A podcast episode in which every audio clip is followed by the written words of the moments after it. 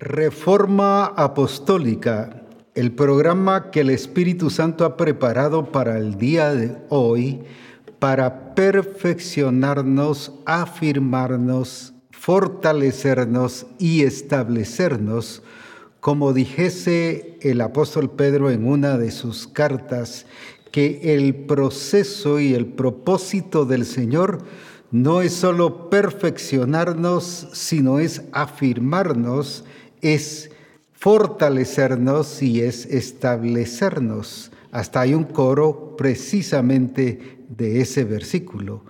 Por eso es muy importante el que cada día o cada programa de reforma estemos entendiendo al Espíritu Santo su intención para que podamos crecer, perfeccionarnos, afirmarnos, establecernos y fortalecernos en el Señor. No es solo buscar la perfección. El Espíritu Santo no solo está buscando la perfección en nosotros, sino que seamos discípulos bien afirmados, pero también bien fortalecidos, pero bien establecidos, entendiendo nuestra ubicación en Cristo Jesús. Por eso es que damos gloria a Dios por eh, lo que Dios y el Espíritu Santo realmente está haciendo en nuestra vida como reforma apostólica. No es un programa que queda a criterio del discípulo si cree lo que se está diciendo ahí en la palabra o de un distrito o de, una iglesia si decide eh, verlo así o no decide verlo así sino es la transmisión de la revelación de la voluntad de Dios para que entendamos su propósito y su plan. Por eso es que doy gloria a Dios por el trabajo del Espíritu Santo en cada uno de nosotros y de cómo hemos estado disponibles al Espíritu Santo para obedecer al propósito y al plan del Señor. Al continuar hablando sobre hijos y como hijos herederos, dice la Escritura, no voy a volver a repetir los versículos porque ya han estado en dos programas de reforma, sino como hijos dice que somos herederos. Pero decíamos que una cosa es ser heredero y otra cosa es ser heredado. Y no se hereda por ignorancia, porque desconocemos el propósito, el plan del Señor y no tenemos un conocimiento amplio, pleno de lo que es Cristo en nosotros. El enemigo se encarga de que desconozcamos. Hay quienes conocen más de guerra espiritual y de los demonios y de cómo se llaman y qué hacen que de la persona de Cristo Jesús. Nosotros somos llamados a conocer a Cristo. Claro, entender que, el, todo espíritu inmundo, pues para que no avance, entender también su plan, que no nos gane ventaja. Pero estamos mucho más interesados en guerra espiritual, que le llamamos, después voy a hablar un poquito de eso, pero que en conocer a Cristo. Y veamos aquí en el libro de Efesios, para que entendamos nuestra herencia, nuestra, entendamos nuestra posición, no solo lo que nosotros, a nosotros nos ha sido dado, sino lo que corresponde que nosotros vivamos en el poder de Jesucristo. Al leer entonces la carta, una parte de la carta del libro de Efesios, capítulo 1, del versículo 15 al 23 voy a leerlo de una vez para luego ir desglosando parte por parte de lo que el Señor quiere que vayamos viendo. Dice así, por esta causa también yo, o sea, el apóstol Pablo, habiendo oído de vuestra fe en el Señor Jesús y de vuestro amor para con todos los santos, Ahora nos sigue diciendo, no ceso Quiero que a este versículo eh, le demos mucha importancia. No ceso de dar gracias por vosotros, haciendo memoria de vosotros en mis oraciones. Ahora, ¿para qué? Para que el Dios, ahí está el propósito de su oración, de nuestro Señor Jesucristo, el Padre de Gloria, os dé espíritu de sabiduría y de revelación en el conocimiento de Él. Fíjese que no en el conocimiento de las artimañas del diablo, sino en el conocimiento del de Cristo, del Señor, porque su palabra, las escrituras, son la revelación de Jesucristo. Por eso es muy importante que veamos esta oración tan clave del apóstol Pablo. Veamos entonces algunos otros versículos ahí que nos van a ayudar. Y, alumbrando los ojos de vuestro entendimiento, para que sepáis, no para que sintáis, para que sepáis cuál es la esperanza que Él os ha llamado y cuál es las riquezas de la gloria de su herencia, nos sigue hablando de la herencia, en los santos y de allí sigue, y cuál la supereminente grandeza de su poder para con nosotros los que creemos según la operación del poder de su fuerza. Según, es una palabra muy clave ahí, la cual operó en Cristo, resucitándole de los muertos y sentándole a su diestra en los lugares celestiales. Y luego dice, sobre todo principado y autoridad y poder y señorío, y sobre todo nombre que se nombra no solo en este siglo, sino también en el venidero.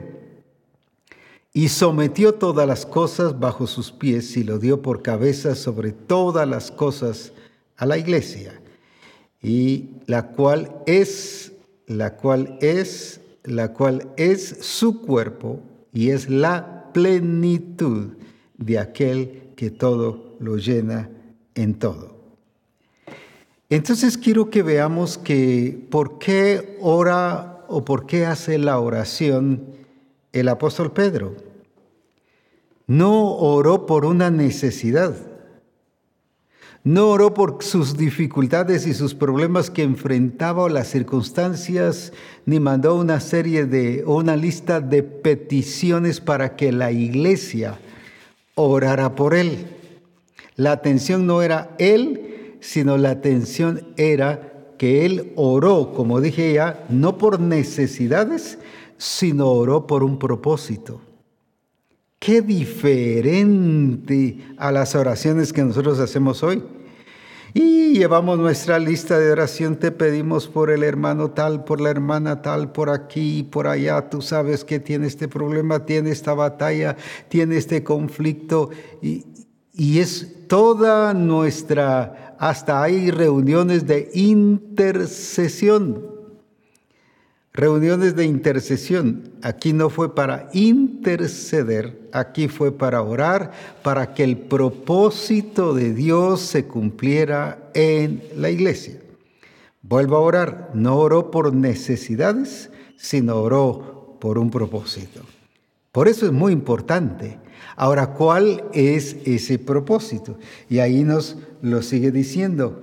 El versículo 17 especialmente dice, para que el Dios de nuestro Señor Jesucristo, el Padre de Gloria, os dé espíritu de sabiduría y de revelación en el conocimiento de Él. En otras palabras, el apóstol Pablo está diciendo, no va a haber conocimiento de Él con sabiduría humana, con lógica, con interpretación, con conceptos. No es un aspecto conceptual, sino dice, él, a Él se le va a conocer por revelación y por la sabiduría. Que os dé espíritu de sabiduría y de revelación. ¿En qué? No en el conocimiento de un sinfín de cosas, no en el conocimiento de una, de una serie de cosas históricas que fueron reales, pero que eh, ahora aquí nos ubica, sino en el conocimiento de Él. Y si usted lee más la carta y lo mismo al apóstol Pedro en sus cartas, él resalta mucho la importancia del conocimiento de Jesucristo. Él, y, estoy hablando de Pedro y en este caso Pablo, pero aquí nos está diciendo cuál es el propósito, es que le conozcamos a Él. Pero ¿cómo conocemos a Él? Aquí mismo nos lo dice. ¿Cómo? Dice en el versículo 18, alumbrando los ojos de vuestro entendimiento.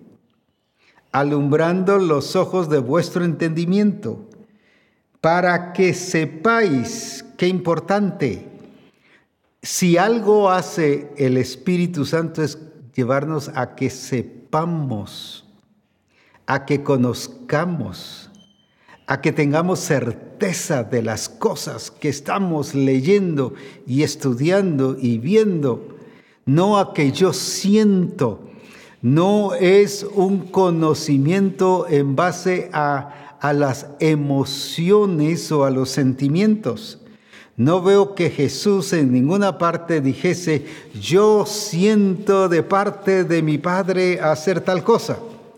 Él sabía lo que había que hacer porque sabía y conocía al Padre en su plenitud. ¿Por qué nosotros nos dejamos llevar por sentires? Porque no estamos seguros no tenemos certeza de que estamos conociendo a Jesucristo. Y si algo nos lleva al Espíritu Santo, Jesucristo mismo dijo, os dejo, yo me voy, pero a vosotros os conviene que yo me vaya. Pero mire por qué, no solo porque va a venir el consolador, sino porque Él os hará saber. Entonces, si algo nos convino que Jesucristo se fuera y que el Espíritu Santo viniese, Estoy hablando de ese versículo. Entonces, ¿qué es lo que nos convino? Que íbamos a tener certeza en las cosas que íbamos a ver. Pero ver de qué? De la persona de Jesucristo. Porque entonces no es un conocimiento de doctrinas. No estoy diciendo que hay que rechazarlas, sino no es un conocimiento de doctrinas, pero no es el fundamento. Es una persona, no es una doctrina. Es una persona. Y por eso es que el fundamento tiene que ser Cristo, pero para que sea ese fundamento y que sea una realidad, y como dice allí más adelante, para que esa herencia nosotros conozcamos las riquezas de su gloria, que dice de su herencia en los santos, eso es algo que tenemos que conocer y saber para disfrutar la herencia. ¿De qué sirve? Bueno, yo creo que mi papá me dejó algo, un, solo por decir, un dicho. O yo creo que mi mamá me dejó algo. Pero ¿qué es ese algo? No lo puede reclamar si usted va a llegar con un abogado con un juez o, o, al lugar que corresponda. Mire, yo vengo a reclamar la herencia que me dejaron mis papás. Y le van a preguntar, bueno, ¿cuál es su herencia y dónde está el testamento? Me dejó algo. Y esa es la idea, la vivencia de la iglesia o de los discípulos hoy. En Cristo tengo algo, sí, pero ¿qué tengo? ¿Qué me dejó de las riquezas de su gloria? ¿Qué es lo que yo debo disfrutar? ¿Qué es lo que yo debo experimentar? Para eso tengo que conocer qué pasó en Jesucristo. ¿Qué sucedió no solo a Jesucristo, sino qué sucedió. Y ahí mismo nos dice en, la palabra del Señor cómo es que lo vamos a conocer. Versículo 19, y cuál aquella supereminente grandeza de su poder ahora para con nosotros, uno es para con Cristo, los que creemos según la operación de su fuerza. Y voy a leer el siguiente para que luego resaltar estos dos versículos, la cual operó en Cristo, resucitándole los muertos y sentándole a su diestra en los lugares celestiales.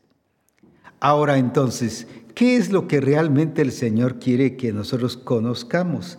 Dice el versículo 18 que conozcamos las riquezas de su herencia Si, si, yo le hubiese preguntado a usted, mire, ¿cuál es su herencia?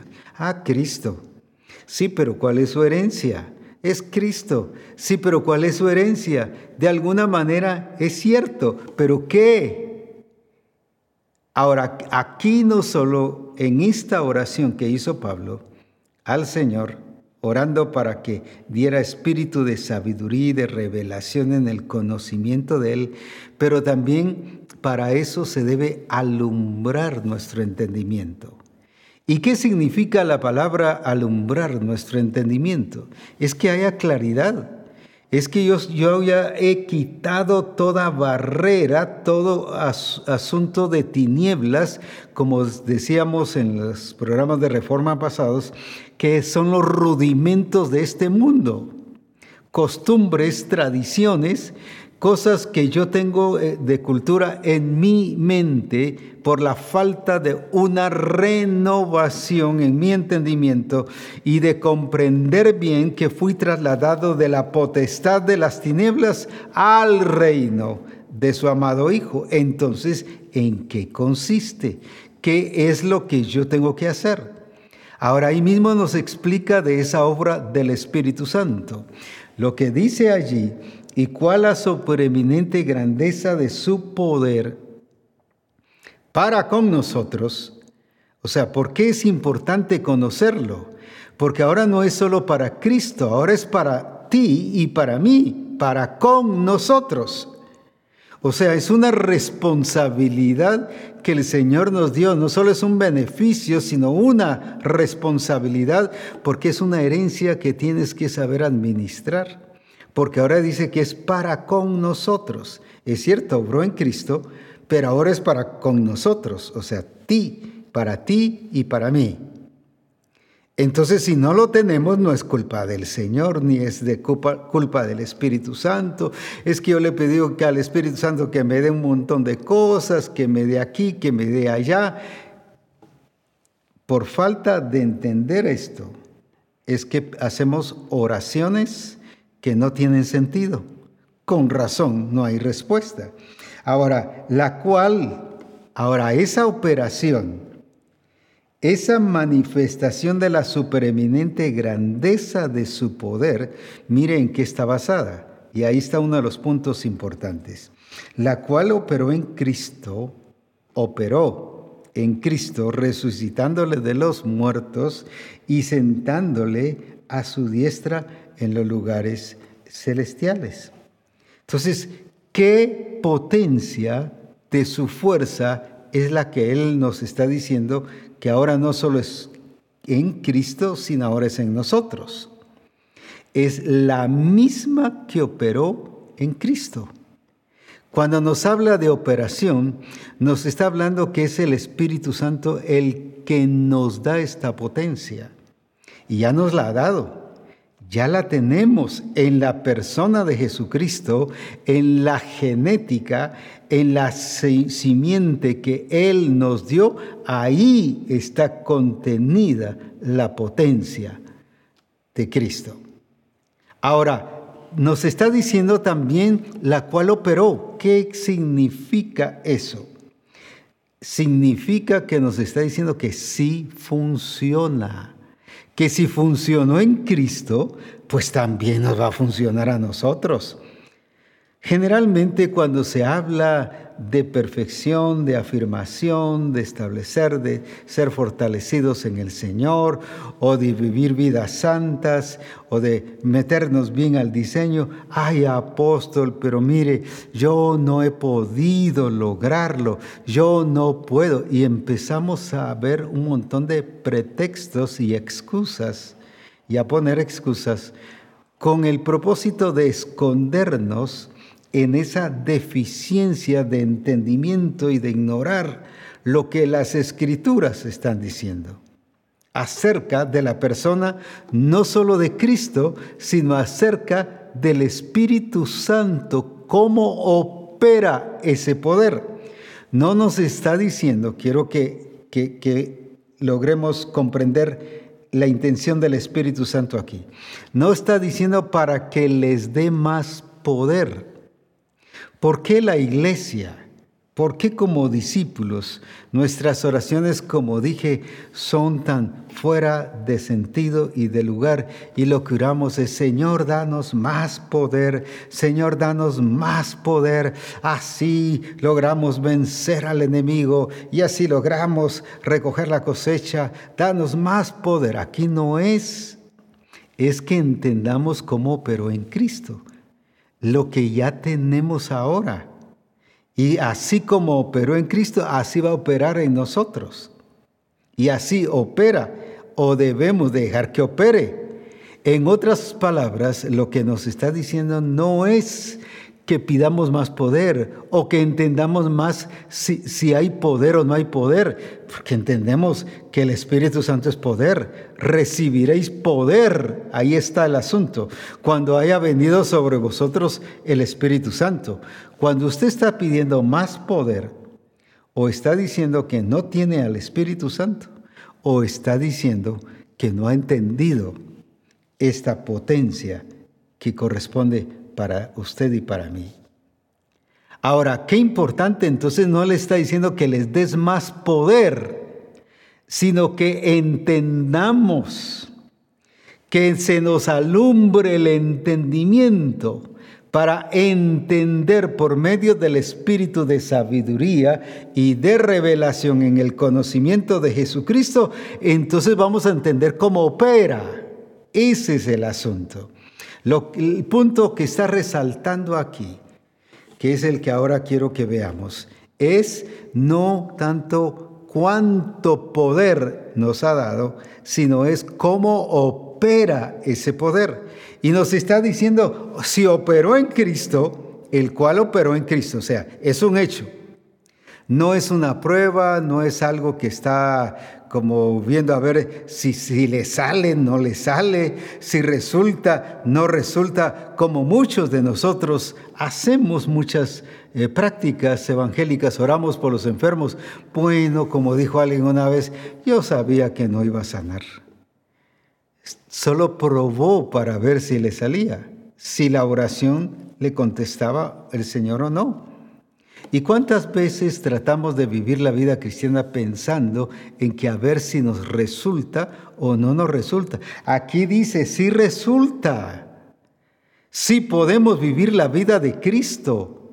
Sí podemos tener la eficacia de Cristo en nosotros. Sí podemos tener la misma, voy a decir así, el mismo fruto de Cristo. ¿Por qué? Porque es el mismo que operó en Cristo. Entonces, si operó en él, una. Segundo, si fue eh, efectivo, y como lo fue, y nos está mostrando aquí que sí fue, en otras palabras, aquí te quita toda excusa que quieras poner, que no puedes, que luchas, que estás tratando, que tu familia no se compone porque estás tratando de que se componga, aquí te dice eres inexcusable. No hay excusas. No hay nada, nada, nada que te pueda esconder o refugiar o, apoyarte en tus circunstancias. ¿Por qué? Porque aquí mismo dice que sí operó en Cristo. Y si operó en Él, pues eso significa que sí puede hacerlo, que el Espíritu Santo opera también en nuestra vida, acciona, que sí es efectivo. Ahora, qué importante entonces que comprendamos que el Espíritu Santo que el Señor nos ha dado, que es todo poder y tiene todo el poder, y ese está en ti y está en mí, lo que el Señor quiere ahora que entendamos es cómo opera. Es la operación de esta potencia de su fuerza. Por ejemplo, cuando habla de la operación de su fuerza, solo voy a usar, no me gusta mucho usar términos de griegos o de hebreo, pero por ejemplo es la palabra kratos. Cuando tiran, por ejemplo, o, hacen eh, que estalle una dinamita o una serie de, de bombas que van cargadas de dinamita o de lo que fuese, alguien dice, por ejemplo, uh, esta dinamita tenía tal potencia. Y la pregunta es, ¿y en qué momento la pesaron? Porque es de acuerdo al cráter que abrió, por eso se llama Kratos, de acuerdo al, al cráter que abrió o al hoyo, como decimos aquí en Guatemala, o a los efectos que produjo que miden el alcance de la potencia.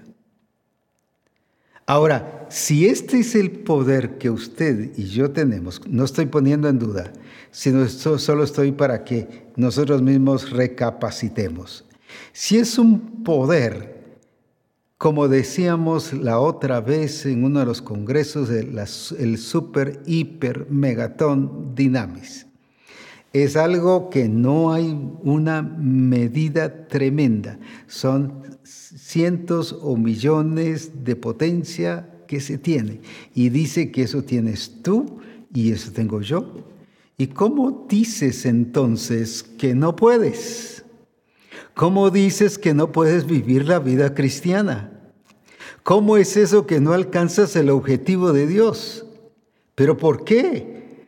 Si tienes el mejor armamento que cualquier nación y país en la actualidad pudiese tener. Si todas las bombas que tienen los diferentes países destruyen y logran su propósito, Ahora imagínate, esto es cientos de cientos de cientos de veces más potente de lo que está hablando aquí, porque no hay poder ni potencia ni incluso armamento en ningún país que le llegue a esta potencia.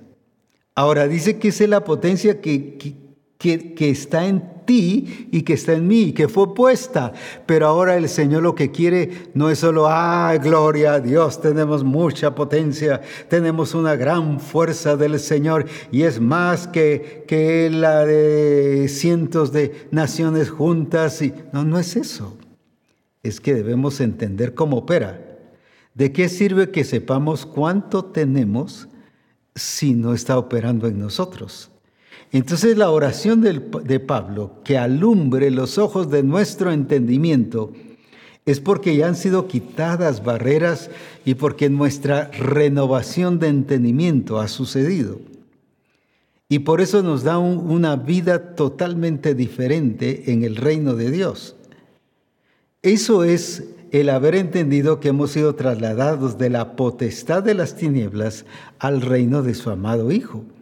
Entonces no hay, como dije, ninguna excusa que tengas de que no puedo, mire, esta iglesia no puede y esta iglesia son muy carnales y mire, mire aquí tantas dificultades. Está honrando y está indicando que el diablo puede más que el Espíritu del Señor que está en ti, que está en mí. ¿Y cuántos pastores nos detenemos precisamente afirmando que, que, todas estas acciones del enemigo pueden más que la obra del Espíritu Santo? Eso es vergonzoso, porque estamos rebajando al Espíritu Santo por ignorar y por inmadurez. Por eso es que necesitamos entender, necesitamos saber cuál es la potencia que, el Señor nos ha dado. Dice que es la herencia de los santos. ¿Cuál es tu herencia? No es cualquier poder, es la potencia de su fuerza. Entonces, no te ha hecho inútil, ni para que actúes con inutilidad, para que actúes que no se puede. Son puros pretextos y aquí te hace una persona inexcusable. Y no solo aquí, sino en Romanos también dice, y por eso eres inexcusable. O sea, la iglesia no tiene razón de vivir una vida pobre, débil, raquítica. La iglesia, cuando hablo de iglesia, estoy hablando de ti, no estoy hablando del templo. Estoy hablando de ti. Y no solo del pastor, estoy hablando de todos los discípulos, incluyendo el pastor, la esposa del pastor, asistencia pastoral. No hay razón para que no vivamos vidas exitosas al calibre y a la calidad de Cristo Jesús. Porque vamos a ver qué fue lo que pasó entonces en Cristo y eso dice que es lo que pasa en nosotros. Veamos entonces algunos versículos que nos indican qué pasó en Cristo Jesús y qué pasó en nosotros también. Veamos ahí mismo en Efesios y vamos al libro de Efesios en el capítulo 1 y versículo 3. ¿Qué nos dice la escritura que pasó con nosotros? Bendito sea el Dios y Padre de nuestro Señor Jesucristo. Ahora, ¿qué hizo? No que nos bendecirá. No que algo que, que, va a pasar, que no ha sucedido, que nos bendijo con toda no con un 50%, no con un 20%, no con algunas pequeñitas cosas, sino con toda. Vuelvo a resaltar con toda porque voy a hacer énfasis en eso. Bendición espiritual en los lugares celestiales en Cristo. Muy bien. Veamos entonces, en primer lugar, no lo hizo nada independiente de la obra de Cristo y de la persona de Cristo. Así que lo que hizo en Cristo, a Él lo sentó también, dice la Escritura, que fue sentado en los lugares celestiales, pero ahora que ha hecho contigo y conmigo. Dice que nos bendijo en primer lugar una, la otra, la cantidad de bendición, toda bendición, ¿en dónde? En los lugares celestiales, pero ¿con quién? En Cristo Jesús. Aquí no hay necesidad de qué dice el griego, el hebreo, el arameo, qué dice quien sea. No, aquí está muy claro. Nos bendijo. Ahora la pregunta es entonces, ¿por qué pedimos bendición? Si ya nos bendijo. Por eso sigo hablando de oraciones sin propósito, sin sentido. Pablo oraba con propósito. Él entendía que la bendición ya nos había sido dada. Por ejemplo, para fructificar y multiplicar, dice que desde el tiempo de Adán y Eva, los bendijo Dios. Ahora, ¿por qué podían fructificar y multiplicar? No porque fuese gente pilas y ah, que ellos lo podían hacer por sus fuerzas humanas. Lo primero que hizo fue bendecirlos. Y en base a esa bendición, entonces les dijo, fructifiquen y multipliquen. Pero primero dice, y los bendijo Dios. Ahora, ¿qué ha hecho primero con nosotros? Lo mismo, el mismo principio, nos bendijo Dios entonces eso significa que nos ha hecho gente capaz porque la bendición no es solo que rico, me está bendiciendo, estoy prosperando financieramente, que bueno, mire, todo me va bien, siento cielos abiertos, gloria a Dios. No, la bendición te hace gente capaz y habilitada para que la expresión del reino de Dios, de la vida en Cristo Jesús, sea una realidad en tu vida. Mira qué diferencia. ¿De qué sirve que te prepares y te alistes en cualquier fila académica si no tienes la bendición de Dios? Puedes hacerlo todo muy bien y te resulta, pero en poco, pero con la bendición de Dios las cosas son diferentes. Lo explico de esta manera. Pedro era un experto en la pesca conocía dónde pescar, a qué horas pescar, y, y, no solo eso, sino qué clase de pez era el que podría pescar en su momento adecuado. Pero llegó un momento en que toda su experiencia, todo su conocimiento, toda su preparación, todo lo que sus padres le enseñaron como cultura y como trabajo, lo que él aprendió a través de los demás compañeros de pesca, no estoy hablando de los apóstoles, sino antes de que él fuese llamado. Todo lo que él aprendió y todo lo que le dijeron algún día, mira Pedro, puedes pescar esto y el otro. Todo ese conocimiento llegó a ser limitado cuando el Señor le dice, tira la red aquí. Y él lo entendió no dijo, basado en mi experiencia y que tengo cuántos años de pescar, porque ese es el problema de muchos pastores, muchos discípulos. Tengo 40 años de ministerio, tengo 20 años de ministerio. Lo basamos en nuestra experiencia. O yo como discípulo tengo tantos años en esta congregación y nos sentimos dueños de la iglesia. Viene entonces Pedro y dice, Toda la noche lo he probado. ¿Qué está diciendo? Que no era por falta de acción, sino el Señor quería mostrarle la diferencia de la experiencia al hacer las cosas con la bendición de Dios y con el decir de su palabra. ¿Y qué pasó?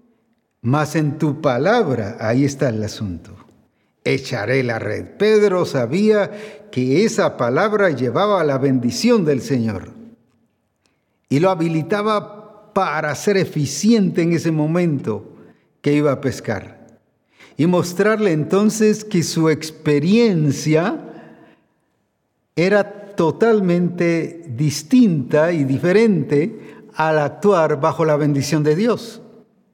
Por eso es que Adán y Eva, antes de fructificar y multiplicar, primero los bendice.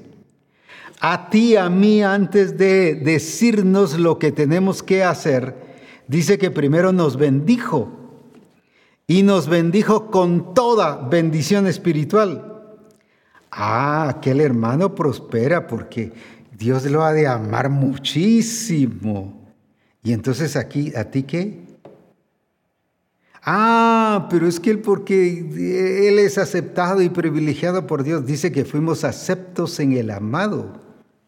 Por eso es que no hemos entendido lo que somos. Lo que somos realmente es importante porque necesitamos comprender lo que el Señor quiere. Es que déjame decirte, tu percepción te da a conocer tu ubicación. Si entiendes que no eres bendecido, entonces significa que no has entendido tu ubicación en los lugares celestiales en Cristo Jesús.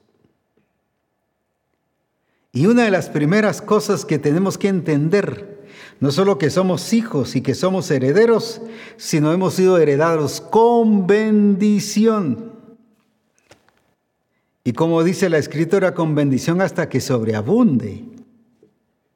No es una bendición como el hecho de lograr algo por mis fuerzas, por mi preparación académica, por mis talentos, por mis recursos, que lo logro, sino ya es producto de hacerlo bajo la bendición de Dios. Y entonces entender que tú eres bendecido. Si algo el enemigo nos hace pensar que nos falta bendición. Y por eso, Señor, vamos a salir hoy, te rogamos que nos bendigas, pero ¿por qué estás pidiendo bendición? Señor, mira, voy a poner este negocito y te ruego que bendigas el negocito. O Señor, o Pastor, mire, yo quiero, fíjese que puso mi negocito, yo quiero que vaya a orar, que me le eche la bendición, por favor. Ya aparece el sacerdote del pueblo, pues a nivel católico, a nivel de las otras entidades.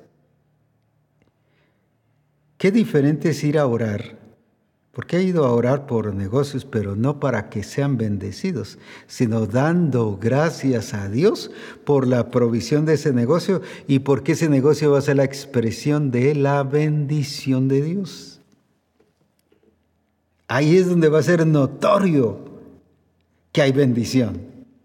Ahí es donde se va a evidenciar la expresión de Cristo aún, no solo en tu vida, sino en el negocio. Mire qué diferente orar por eso. Que lo cual oraba Pablo. Señor, oramos que bendigas mi familia, Señor. Ay, mire, es que mi familia como cuesta, es que nos falta bendición de Dios. Parece que el diablo está metido. Y vemos más al diablo metido que entender lo que nos pertenece en Cristo Jesús y lo que Él ya hizo por mí y por ti. Con razón no ha dado resultado el ser, el ver a la familia afirmada y fortalecida en el Señor, o tu negocio, o tu empresa, o si eres el presidente de la República, no, no ves el país afirmado. O si eres un, congresista, no ves que las leyes se toman de veras bajo la realidad de lo que Dios quiere en nuestra vida y cómo domina el sistema. ¿Pero por qué? Porque no hemos entendido nuestra posición. En primer lugar, entonces, dice que fuimos bendecidos. ¿Y cómo? Con toda. Entonces, ¿qué te ha dado? ¿Qué te falta más bien en la pregunta? Todo, pero entonces ¿por qué no expresas todo? ¿Por qué no manifiestas ese todo de toda esa bendición que el Señor ya nos ha dado? Como hemos dicho, es por ignorancia o por falta de madurez. Por eso es que el Señor, eh, Pablo dice que os dé espíritu de sabiduría y de revelación en el conocimiento del Señor, porque dice que es en Cristo en los lugares celestiales en Cristo. No es independiente, por eso esos hermanos independientes o esos hermanos que no están en comunión con el Señor, sino hacen lo que quieren, lo que menos están viviendo es en los lugares celestiales en Cristo. Viven a su manera, vive bajo las tinieblas, pero no bajo el poder de Jesucristo. Entonces, con toda, ¿qué significa la palabra toda? No necesita interpretación, no necesita en cualquier idioma, cuando presentemos en francés, en alemán, en inglés, en, mandarín, en lo que usted pueda plantear, en quechí, en, cualquier idioma, eh, también en los diferentes países, toda es toda. Entonces la pregunta es, ¿por qué pides bendición? ¿Por qué el pastor cuando ora en la iglesia, por ejemplo, iniciando el servicio, Señor, te pedimos que bendigas este servicio? Que bendigas este culto, que bendigas este seminario, que bendigas, pero y no ya hemos sido bendecidos, pues. Yo no oro que cuando, no veo más bien, que cuando Jesús eh, eh, se reunió aquellos tres días allá en el monte y se recuerdan que cuando se multiplicó los panes, eh, ¿qué, hizo antes de reunirse? A ver, vamos a, vamos a orar, vamos a estar tres días aquí en el monte y vamos a pedir la bendición de mi Padre. Y se puso a orar por el Padre. ¿Dónde encuentra usted eso? ¿Qué hizo con el pan? Aplicó la bendición que ya él se había dado.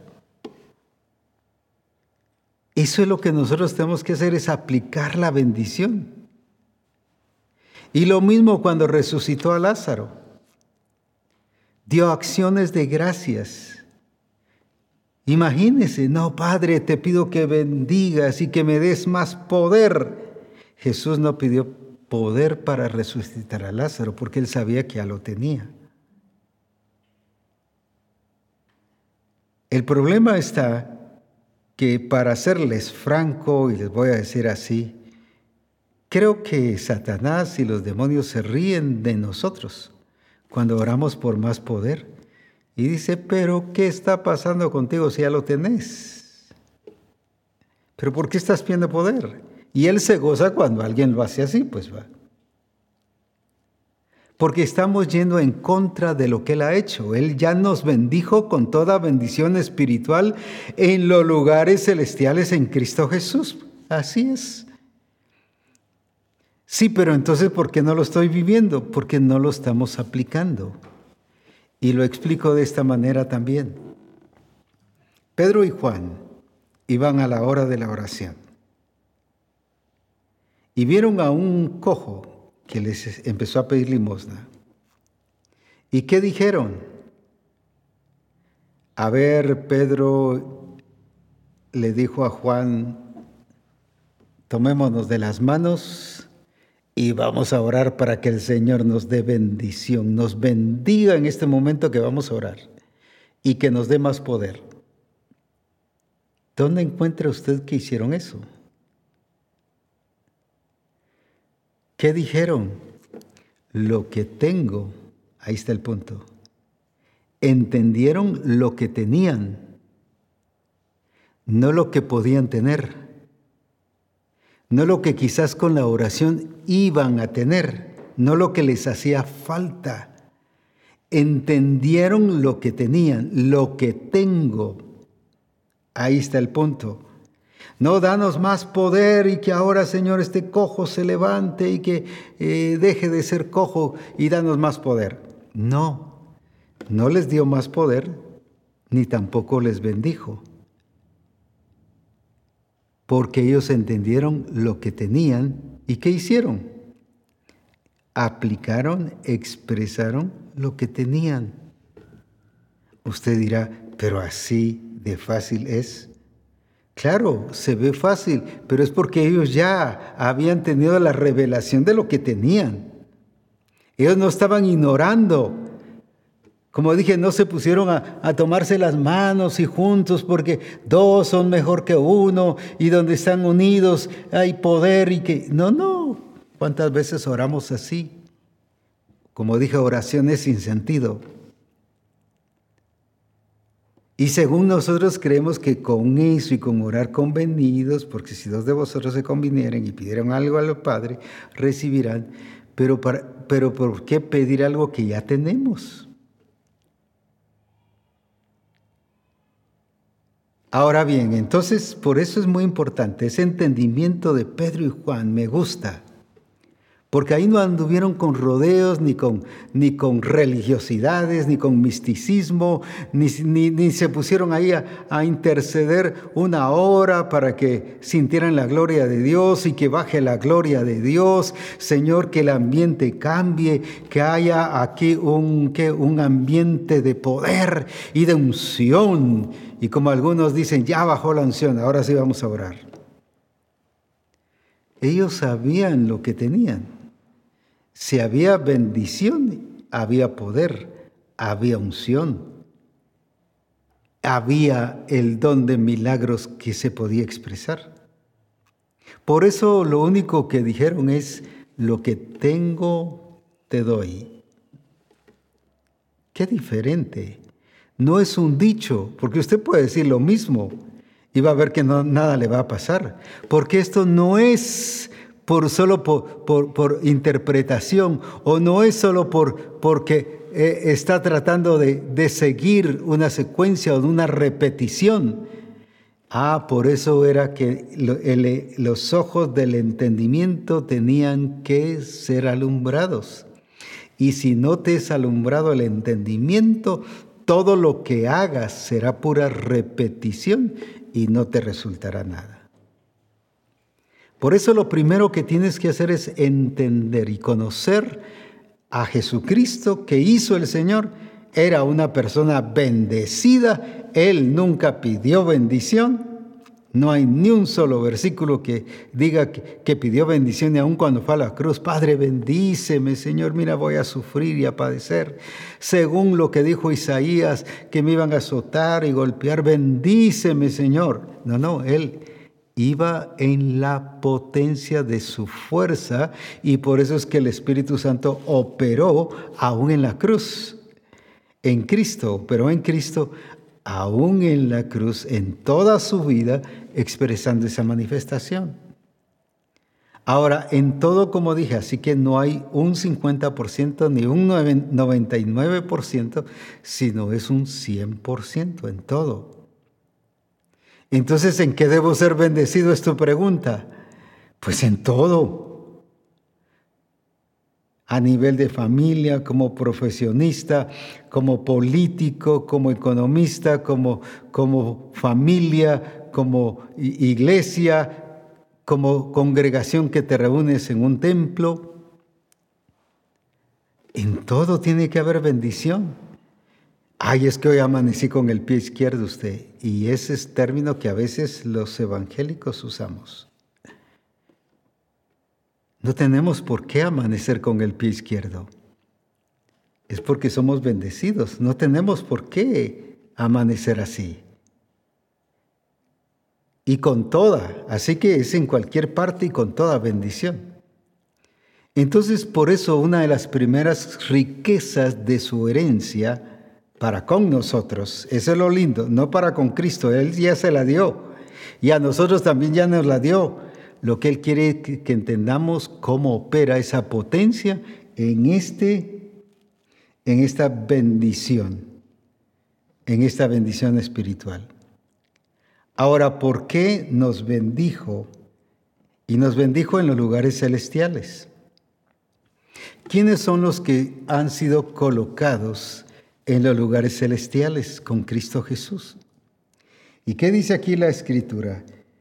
¿Y la, la cual operó en Cristo? Resucitándole. No solo es que somos bendecidos, sino lo que nos está enseñando es la riqueza de la resurrección. El Señor a mí y a ti y a toda misión cristiana del Calvario no nos dio vida cristiana, nos dio vida resucitada, que es diferente. Vida cristiana es seguir con la religiosidad y todo un sistema, todo un ambiente de una denominación. No, pero la vida resucitada solo Cristo te la puede dar. Pero ¿cómo dice que operó? resucitándole de los muertos. Mira, ahora esa potencia, ¿dónde se evidencia o dónde se evidenció en Cristo? Resucitándole de los muertos y sentándole a su diestra en los lugares celestiales. Por eso digo que Jesús estuvo, está sentado en los lugares celestiales y a ti a mí nos sentó. Pero ahora, ¿por qué? así como resucitó a Cristo, también nos ha resucitado a nosotros. Ese es algo muy, muy, muy importante que entendamos que entendamos que esa resurrección de Cristo no es solo a Cristo resucitó y gracias a Dios y ahora hasta tenemos un día de resurrección al año y lo celebramos.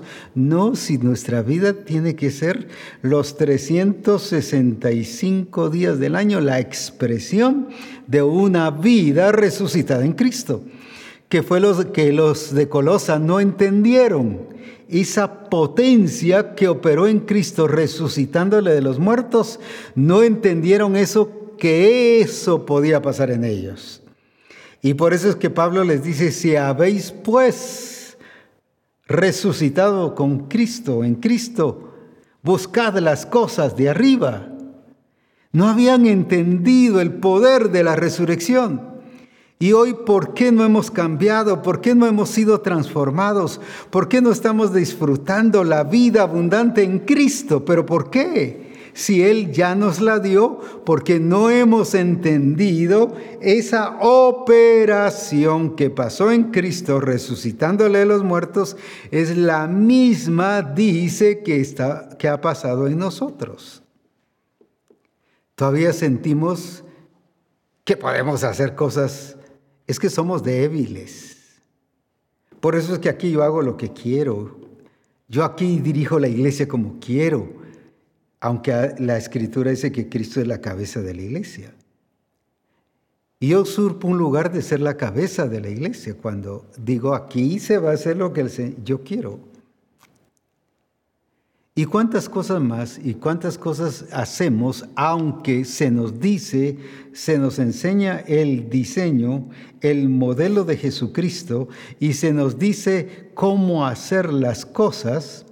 Sin embargo, al, en la práctica hacemos las cosas a nuestra manera. Eso es no morir con Cristo. Por eso es que el apóstol Pablo, vuelvo a Colosenses 3, y en el versículo 3, donde dice, vosotros ya fuisteis muertos en Él. Pero ya en el versículo 5 les dice, haced morir lo terrenal. Sí habían nacido de nuevo, pero no habían hecho morir lo terrenal. O sea, todavía tenían los hábitos, las costumbres de las tinieblas. La potestad de las tinieblas todavía dominaba en sus vidas. Y les habla de fornicación, de enojo, ira, contiendas y muchas cosas allí como puntos siguientes. Eso no es vivir en, el poder de la vida resucitada, porque has seguido una vida cristiana, religiosa, pero no una vida resucitada en Cristo. Y como dije, lo que Cristo nos dio no fue una vida cristiana, fue una vida resucitada en Él. Y quiero que veamos aquí en las Escrituras, en el libro de Colosenses, qué significa lo que Él hizo contigo y conmigo. ¿Qué es lo que está pasando? ¿Qué es lo que sucedió? Cuando nosotros leemos ahí en Colosenses, la escritura nos hace entender entonces con mayor capacidad y mayor entendimiento de qué es lo que ha hecho el Señor con nosotros. ¿Qué es entender esa vida resucitada? Con razón no hemos dado, como decimos aquí en Buen Chapín, bola, el resultado. No hemos sido eficientes como esposos, como familia como pastores, como ministros, como siervos y siervas del Señor, como congregación. No hemos sido eficientes porque todavía el mundo sigue leyendo en nosotros al mundo, pero no al Cristo que está en nosotros. Y es por ello que necesitamos comprender el poder de la resurrección. Ahora, ¿qué pasó en Cristo? Venció limitaciones venció la barrera de la corrupción, venció qué cosa, eh, eh, los estorbos del enemigo, que, ahí había gente acechando y asediando, y por más que hicieron y por más que, que querían una destrucción total de Jesucristo, no lo pudieron hacer. Pero ¿quién operó todo eso? Era el Espíritu Santo dándole esa fortaleza a Jesús. Estoy hablando de que operó no toda esa maldad que decía, sino eso lo hicieron los, los príncipes, los reyes, todo, y, y la gente del mundo, los judíos, los fariseos y todo lo que pudiese decir. Pero ¿cómo fue que Jesús se mantuvo resistente y en el poder de su fuerza? ¿Quién lo habilitó? ¿Quién lo habilitó? Ah, es que él era el Hijo de Dios, pero ¿y tú qué eres? ¿A qué diferencia con Él? Pero ¿por qué si aquí está marcando que así como Él fue sentado en los lugares celestiales, a ti y a mí me ha sentado en los lugares celestiales para que opere el mismo poder? Entonces leamos aquí en el libro de Colosenses y vamos a, ver realmente qué es lo que el Señor nos está diciendo. Dice, mirad que nadie os engañe. Cuando dice que nadie os engañe es que va a haber gente que nos va a engañar. Va a haber gente que nos va a, a confundir. Va a haber gente que va a tratar de equivocarnos por medio de filosofías y huecas sutilezas según las tradiciones de los hombres. ¿Qué te van a poner las tradiciones? No, pero es que aquí así se ha hecho. Pero es que aquí así nos enseñaron. Y conforme a los rudimentos del mundo, en otras palabras, lo que te van a enseñar es el sistema del mundo y no según Cristo. Pero Pablo previene, nadie os engaña. Así que si vas a ser engañado o estás siendo engañado es porque quieres. Porque aquí nos dice, nadie os engañe. Y el siguiente versículo que nos dice es este porque en Él, hablando de Cristo, habita corporalmente toda la plenitud de la deidad. Y solo te recuerdo, ¿qué es la iglesia? La plenitud de Cristo. Eso es lo que dice Efesios en uno de los últimos versículos del capítulo 1, porque la cual es su cuerpo, la cual es la plenitud de Cristo. ¿Y qué dice que es Cristo? Es la plenitud de la deidad de Cristo. Entonces volvamos al versículo. Ahora, ¿qué es lo que está diciendo que entendamos y que comprendamos? ¿Qué es entonces lo que el Señor quiere que veamos bajo esa realidad de que Él es la plenitud de Cristo? Dice el versículo 10. Ahora, ¿qué cosa? Y vosotros estáis completos en Él. Allá te decía que tenías toda la bendición. Y ahora te dice aquí, estáis completos. No dice que Cristo está completo en el Padre, sino ahora dice vosotros, o sea, tú y yo. Es cierto, nos falta que esa expresión que tenemos adentro se convierta, y sí que valga la redundancia, en una expresión afuera, que se manifieste. Eso fue lo que hizo Pedro y Juan. Lo que tenemos dentro, eso es lo que estamos dando. Lo que tenemos, eso es lo que te damos. ¿Qué hicieron? Lo que tenían dentro lo manifestaron. Eso es expresar la vida de Cristo. Sigamos entonces leyendo qué es lo que eh, ha pasado en nuestra vida también.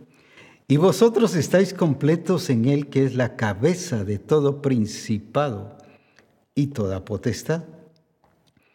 En Él también, ahí está hablando ya lo que pasó en nosotros.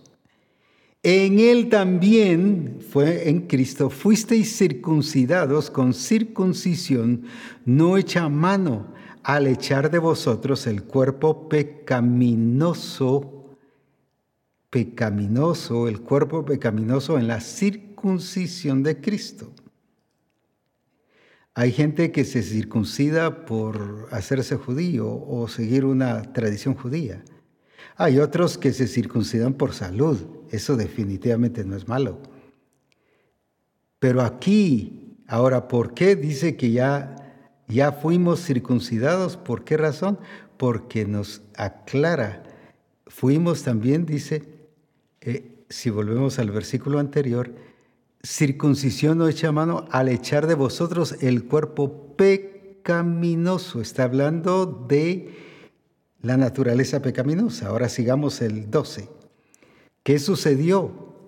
Lo mismo que sucedió en Cristo. Fue muerto, ahora sepultados con Él en el bautismo, en el cual fuisteis también resucitados con Él mediante la fe en el poder de Dios que le levantó de los muertos. En otras palabras, ¿qué nos está diciendo Pablo aquí? Sí funcionó, en Él porque lo levantó de los muertos y no lo levantó como antes. Una cosa es Cristo encarnado y otra cosa es Cristo resucitado. Ahora lo levantó de los muertos, pero ¿cómo? Uf, con una expresión de poder, con la supereminente grandeza de su poder, aún más que cuando estaba viviendo físicamente aquí en la tierra. Ahora, el Cristo resucitado está hablando de un Cristo, no, cualquier palabra que diga no llega al punto de la potencia de manifestación y de expresión. Ahora dice que así como Cristo murió, resucitó, o perdón, fue sepultado y resucitó, dice que así tú y yo eso pasamos. Ahora, ¿qué pasó entonces? lo levantó de los muertos. Lo levantó de algo que para la gente ya es el fin, ya es, termina todo, hablando de la vida y de la existencia aquí. Lo hizo efectivo, eficiente en todas las áreas, aunque lo fue durante el tiempo que estuvo ministrando los tres años y medio. ¿Qué está diciendo entonces? Si levantó a Jesús de entre los muertos, Tú que has sido muerto en tu naturaleza pecaminosa, a ti y a mí nos resucitó juntamente con Él, pero ahora nos ha levantado de los muertos. Y usted dirá, sí, pero eso me pasó a mí. Sí, pero eso le pasó a la iglesia de Éfeso. Y por eso era que a la iglesia de Éfeso le dice, levántate de los muertos y te alumbrará Cristo. Una iglesia que había experimentado eso no lo había entendido. porque había experimentado el nuevo nacimiento, pero no vivían como resucitados. Por eso dice que vivían haciendo las cosas de los otros gentiles y no según Cristo. Cuando tú sigues los rudimentos del mundo, no has entendido que has sido resucitado juntamente con Cristo y vives como muerto. Levántate de los muertos. ¿Y qué hizo Jesús o qué hizo el Espíritu Santo en Jesús? Lo levantó de los muertos. ¿Por qué? Porque ya nos está diciendo ahora que ese poder sí es efectivo y que ahora esa naturaleza vieja, voy a decir así, mató a esa Adán, adámica, esa naturaleza adámica, y que por lo tanto sí podemos dar evidencia de la vida en Cristo Jesús. La vida en Cristo Jesús. Que sí podemos vivir la vida de Cristo Jesús porque nos levantó de los muertos. Pero como no lo hemos entendido, seguimos pensando y entendiendo que todavía tenemos las cosas del mundo, que todavía podemos vivir, cuando dice, sí, ya murieron en Cristo, les dice en Colosenses 3.3, pero en Colosenses 3.5 les dice, haced morir lo terrenal. Cuando todavía eso terrenal está accionando en nuestra vida, no hemos entendido que hemos sido resucitados juntamente con Él y nos ha puesto en los lugares celestiales juntamente con Cristo. Y que nos levantó, así como Cristo nos levantó de los muertos. ¿Por qué el Señor tuvo que decirle a la iglesia de Éfeso a través de Pablo, levántate de los muertos y te alumbrará Cristo? Porque vivían como muertos habiendo sido resucitados. ¿Y cómo expresaron que vivían como muertos? Porque vivían al estilo de los demás, como los otros gentiles. Cuando tú vives según mundo, según el mundo, bajo los rudimentos, bajo las tradiciones, como ya leímos aquí, no has entendido el poder de la resurrección, ni han sido alumbrados tu entendimiento por falta de revelación y de sabiduría, que no permites que accionen en tu vida porque ya han sido dadas, entonces te hace vivir una vida al estilo mundo. Con razón tanto conflicto en tu familia, hay tanto conflicto a nivel familiar.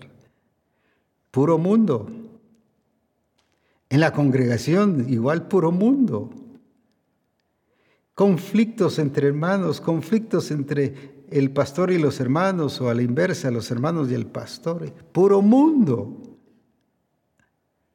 Conflictos en el trabajo, conflictos en la empresa, conflictos como agrícola, conflictos como, como economista, como político. Es mundo y no vivimos como resucitados. Entonces la pregunta es, ¿qué está viendo el mundo en nosotros?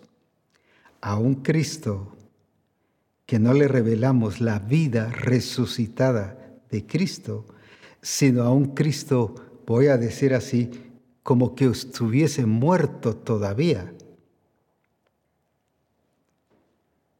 O a un Cristo como los otros dioses lo han tratado de presentar, las otras religiones. Entonces, ¿qué está viendo el mundo? ¿El Cristo resucitado o está viendo una vida bajo los rudimentos del mundo, las, como dice aquí, bajo tradiciones de los hombres, ¿qué más? Bajo huecas sutilezas, huecas, o sea, vacías, sin sentido, sin propósito, filosofías, oh, la filosofía, cómo te aparta de Dios. La filosofía te hace y si no te cuidas te lleva a, ser ateo. Y le da mucha importancia a las palabras, a la interpretación, o lo voy a decir comúnmente a la jerga. Pura palabra, puro cuento. Por eso dice huecas sutilezas. Y hay quienes le dan mucha importancia a la palabra. No estoy hablando de la palabra de Dios, estoy hablando de la pura filosofía. y te tratan de convencer con puros conceptos y puras ideas filosóficas. Ese es mundo. Pero aquí dice que el Señor nos apartó de eso, pero mira lo glorioso que hizo. Fuimos sepultados juntamente con Él en el bautismo, en el cual fuisteis también resucitados con Él, mediante la fe en el poder de Dios que le levantó de los muertos. Qué, qué bendición. Ahí todavía hay mucho material. Solo eso es un congreso. Pero sigamos con el siguiente. Y a vosotros, fíjese, estando muertos en pecados y en la incircuncisión de vuestra carne, ¿qué hizo el Señor? Os dio vida. Es la vida de Cristo, porque dice, os dio vida juntamente con Él. No aparte de Él, juntamente con Él. Se recuerda la comunión que hablamos el, el lunes pasado y perdonándoos todos los pecados. ¿Qué sigue diciendo? Anulando el acta de los decretos que había contra nosotros, que nos era contraria, quitándola de en medio y clavándola en la cruz. Mire todo lo que pasó en la muerte, en la sepultura y en la resurrección de Cristo. Todo lo que pasó en la cruz. Y eso es lo que tú y yo no hemos vivido, por eso es que todavía estamos pensando en, ¿cómo le llaman eso? En, asuntos eh, que vienen del pasado. Y mire, estas son cosas que, que mi tío era borracho, mi, papá borracho, mi abuelo borracho, y yo por eso siento la inclinación de ser borracho. y bueno, ¿y entonces qué ha pasado? Si ahí fue clavado todo en la cruz. Esas maldiciones generacionales fueron clavadas en la cruz. Es que yo soy pobre porque mis padres fueron pobres. Y hay muchas denominaciones que enseñan sobre las maldiciones generacionales. Aquí te dice que todo eso fue clavado en la cruz y que todo fue quitado y que cualquier acta o sea, es, eres legalmente libre. Y vuelvo a repetir esto otra vez.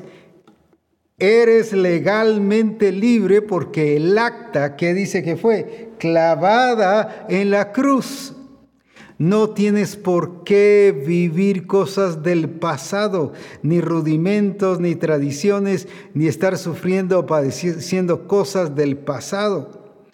Hoy el sistema, la ciencia incluso te traslada al pasado. Eres enfermo porque quizás tu mamá, tu papá, tu abuelito, tu tatarabuelito fue enfermo y fue así, por eso. Y sí, dice usted, se lo cree. Y si fuimos libres, eso fue clavado. Aunque así haya sido, Gloria a Dios al venir en Cristo, al haber sido muerto, sepultado y resucitado juntamente con Él. Ahí en la cruz fueron clavadas todas estas cosas. Mire qué glorioso. Y sin embargo vivimos sufriendo como gente no heredada, como herederos, pero sin experimentar la gloria del Señor pero la gloria de una vida resucitada con Cristo en los lugares celestiales es vivir esta libertad, libres de todo aspecto pasado, libres de los rudimentos del mundo, libres de filosofías y huecas sutilezas, libres de, de, de como dice aquí, de tradiciones de los hombres y te hace vivir la vida en Cristo. En otras palabras, sí puedes entonces y sí podemos vivir una vida resucitada en Cristo. Aquí dice que sí. Y si seguimos leyendo el siguiente versículo, dice que nosotros, estando muertos en Cristo, nos dio vida en Él. Gloria a Dios, o sea, tenemos la vida de Cristo, pero ya el siguiente versículo, mire qué pasó el versículo 14, eh, si lo podemos ver. anulando, dice ahí, el acta, sí, de los decretos, anulando. Así que, ¿cómo tienes esa acta? Anulada. Y a algunos pareciera que estuviera vigente, decretos que había contra nosotros, que nos era contraria quitándola de en medio y clavándola en la cruz. Está muy acertado ese versículo para nuestro tiempo. Y ahora el siguiente que dice, y despojando a los principados y a las potestades, los exhibió públicamente, triunfando sobre ellos en la cruz. Esto es vivir en el poder de la resurrección. Así es como operó Cristo, el Espíritu Santo en Cristo y ahora está operando en nosotros y quiere que entendamos esa operación. Él fue muerto por nuestros pecados, sepultado por causa de que nosotros éramos condenados a muerte. Y esa vida adámica, esa vida eh, de la naturaleza pecaminosa fue clavada, fue despojada, fue anulada, eh, no solo el acta, sino ya no debe pasar. Entonces, ¿qué nos está diciendo en esta primera experiencia de sus riquezas en gloria? Que si, si funcionó en Cristo, funciona en nosotros. Y como funcionó en Cristo, nos está diciendo, si funciona en ti y si funciona en mí. En otras palabras, ¿qué nos está diciendo? Yo creí que iba a avanzar los cinco puntos que habla de, de los lugares celestiales en Cristo, pero lo vamos a dejar para el otro programa de reforma. Creo que era muy importante entender esto. Y ahora ya entiende más la tarea que quería o la que quiero que usted continúe con las demás partes que habla de que hemos sido puestos en los lugares celestiales, porque es el único libro en Efesios que habla de que hemos sido colocados en los lugares celestiales en Cristo y son cinco veces, apenas vimos una. Pero tenemos que saber qué hemos heredado. ¿Y qué hemos heredado? La vida resucitada de Cristo. Así que no vivas como muerto, actuando como un muerto en vida sino vive bajo la resurrección de Cristo, en la potencia de Cristo, manifestando y expresando ese Cristo resucitado para la gloria de su nombre. Bendigo tu vida en el sentido de que esa expresión alumbre los ojos de nuestro entendimiento, que podamos permitir que el Espíritu Santo abra los ojos de nuestro entendimiento para entender estas verdades que nos van a hacer capaces y habilitados para disfrutar esa vida abundante en Cristo Jesús. Así que adelante a vivir, como dice la Escritura, que hemos sido bendecidos con toda bendición en los lugares celestiales en Cristo Jesús. Nos Vemos entonces el próximo lunes, pero espero ahora tu tarea de esta forma. Así que adelante, lo puedes hacer porque eres capaz por esa vida resucitada en Cristo Jesús. Amén.